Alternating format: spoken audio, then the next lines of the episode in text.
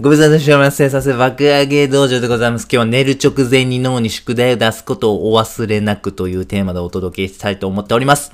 潜在意識を働かせるために寝る直前に問題について考えてくださいということでございます。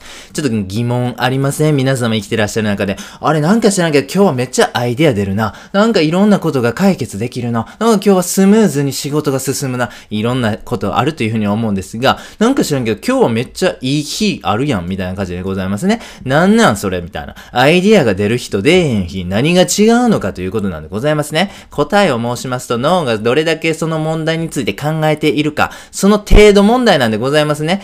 もちろんでございますが、考えている時間が長ければ、アイディアが生まれる、考える時間が短い、おはない状態、これはアイディアが生まれにくい。えー、これはですね、ご理解いただけるんじゃないかなというふうに思う思います。つまり、導き出される結論は一つ。脳には常に稼働してもらうべきだと。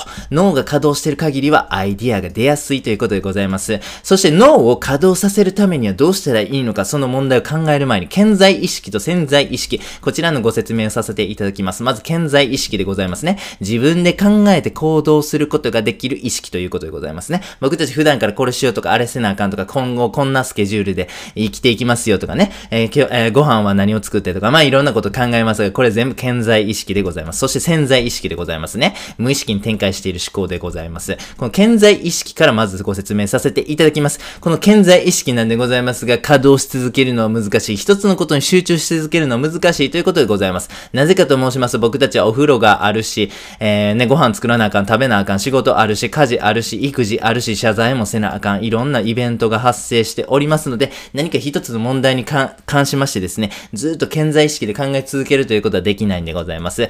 型や潜在意識でございます。これ24時間働かせることを稼働させることが可能なんでございますね。ぜひあなたはブラック企業の社長の気分になったつもりで潜在意識に働かせ続けせくでくださいね。脳の潜在意識は別にね、あのー、過労死とかないんですよ。だからこそですね、えー、働かせまくってください。そして潜在意識ではなく潜在意識からアイディアが生まれるんですね。あなたもご経験あるかもしれません。ちょっとひらめくとかね、あ、ポツンってな、えー、なんでみたいな。なんかすごいアイディア思いつ、思いついたみたいなご経験あるというふうに思うんですが、もちろんですが、突然ではございません。これは潜在意識がコトコトコトコトずっと考えた結果ですね、あるアイディアが生まれましたと。そしてそれがポツッとと、潜在意識に現れることによって突然ひらめくという現象につながるわけでございますね。それは潜在意識を働かせた結果なんです。ということで潜在意識を24時間働かせましょう。そうすれば僕たちは無限にアイディアを生み出すことができるということでございます。ということで実践ですね。はい。めっちゃ簡単な一番実践しやすい方法をご説明いたします。寝る前に解決したい問題についてぜひ考えてください。例えばあなたが解決できない数学の問題を考えないといけないけないと。そういう人であればそれを考えながら寝てください。怒りに苛まれる自分を改善する方法が見つからない人はそれを考えながら寝てください。そして浮気がどうしてもやめられない人は浮気をどうしたら解消できるんだろうかというその解決方法を考えながら寝てくださいということでございます。これ何をしてるんでしょうか？分析してみましょう。はい。脳の潜在意識に材料を与える行為なんでございますね。言い換えるなら、この問題の答えを探しているので、睡眠中に私の代わりにアイディアを生み出してくださいと、脳の潜在意識にお願いしている行為と言えます。あとは寝ている間にその材料を与えられた潜在意識が考え続けるということでございます。翌朝、その結果として何かが生まれている。これがですね、寝る直前に脳に宿題を出しましょうという行動の真意なんですね。はい。これに関連するようなちょっと一つの事例をご紹介させてください。アイディアの作り方という本がございます。これはジェームス・ヤングさんが書かれました。アイディアを考えなあかんという職業に疲れている方、漏れなくこの本を一度は読んだことはあるんじゃないでしょうか。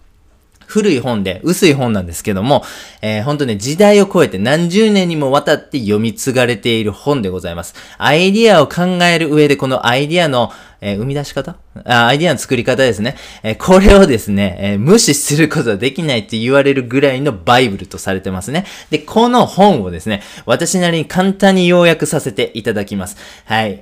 アイディアを生み出すためには5つのステップが必要ということでございます。まずは情報収集です。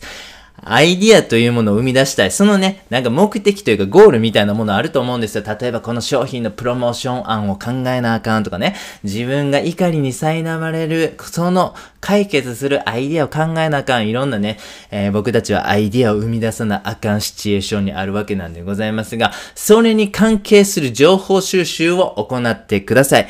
例えば、アメリカでこんなプロモーション案がありました。ドイツでこんなプロモーション案がありました。これちょっと似てるけど違ったプロモーション案がありますね。とかね。あ、こんなアイディア組み合わせてみてはいかがでしょうかみたいな、いろんな古今東西、いろんな情報というものをまず集めてほしいんです。次は解釈でございます。それについて共通点を洗い出したりとか、何か、えー、もっと深く分析してみたりとか、あるいは、あもう突拍子もないアイディアと組み合わせてみたりとか、いろんなことをするわけでございますね。解釈した上でいろんな情報に対する理解というのを深まってます。それをいろいろ組み合わせてみたり、掛け算してみたり、引いてみたりとか、話してみたり、近づけてみたり、いろいろ組み合わせするわけでございます。そして、組み合わせが終わったら、一旦すべてのその問題をほっぽり出します。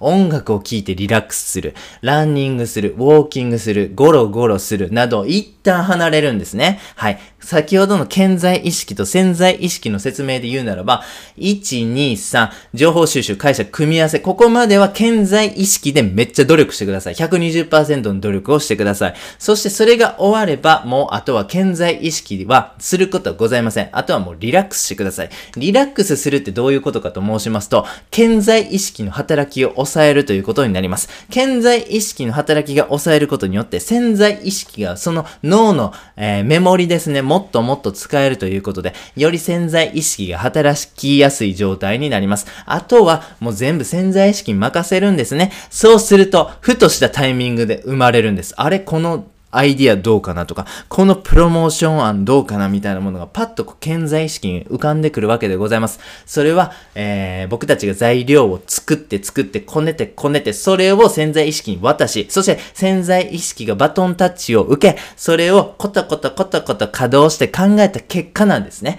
はい。これが、何でしょう。このアイディアを生むということの成功法。もう何でしょう。デファクトスタンダードとされてるんですね。この生み出し方。これと先ほどご紹介した寝る直前に問題を考えて脳に宿題を与えましょう。これ同じことやというふうに思いませんか？結局潜在意識頼みなんです。僕たちがコントロールできる潜在意識ではもう必死に考えて頑張って考えて潜在意識に材料を与えることだけなんです。僕たちができるのはそこまでなんです。それ以降は潜在意識が全部担当してくれます。だからこそ僕たちリラックスしていいんですね。必死に考えなくていいんですね。寝ていいんです。そして翌朝、えー、素晴らしいアイディアが生まれているという、このフローでございます。ぜひ覚えてくださいね。翌朝がめっちゃ楽しみやというふうに思うんですよ。例えばあなたが小学校時代ね、カブトムシが出る木にね、餌を仕掛けました。次の日の朝起きるのめっちゃ楽しみちゃいます？何匹いんやろカブトムシみたいな。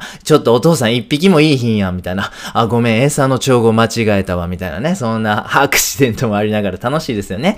なんか川でね、魚取ろうと思ってね、ちょっともう餌仕掛けてますと、いやもうめっちゃ楽しみですねと、何匹捕まってんのかないやお父さん一匹もいいひんや。いやごめんちょっとこれペットボトルにもう穴あったわみたいな。お父さんちょっと何してんの？みたいなね。いろんな楽しいことあるじゃないですか。これね、翌朝が楽しみになる習慣やというふうに思うんですよ。そして、えー、物事のね、解決するためのアイデアまで生まれているという最高の習慣でございます。ぜひ皆様もやってみてくださいという内容でございます。最後にやってみようのコーナーでございます。寝る直前に脳に宿題を出すことをお忘れなくというテーマでお届けいたしました。健在意識と潜在意識。もちろんでございますが、潜在意識の方が能力高いというふうにね、言えます。はい、これ利用しない手がないと。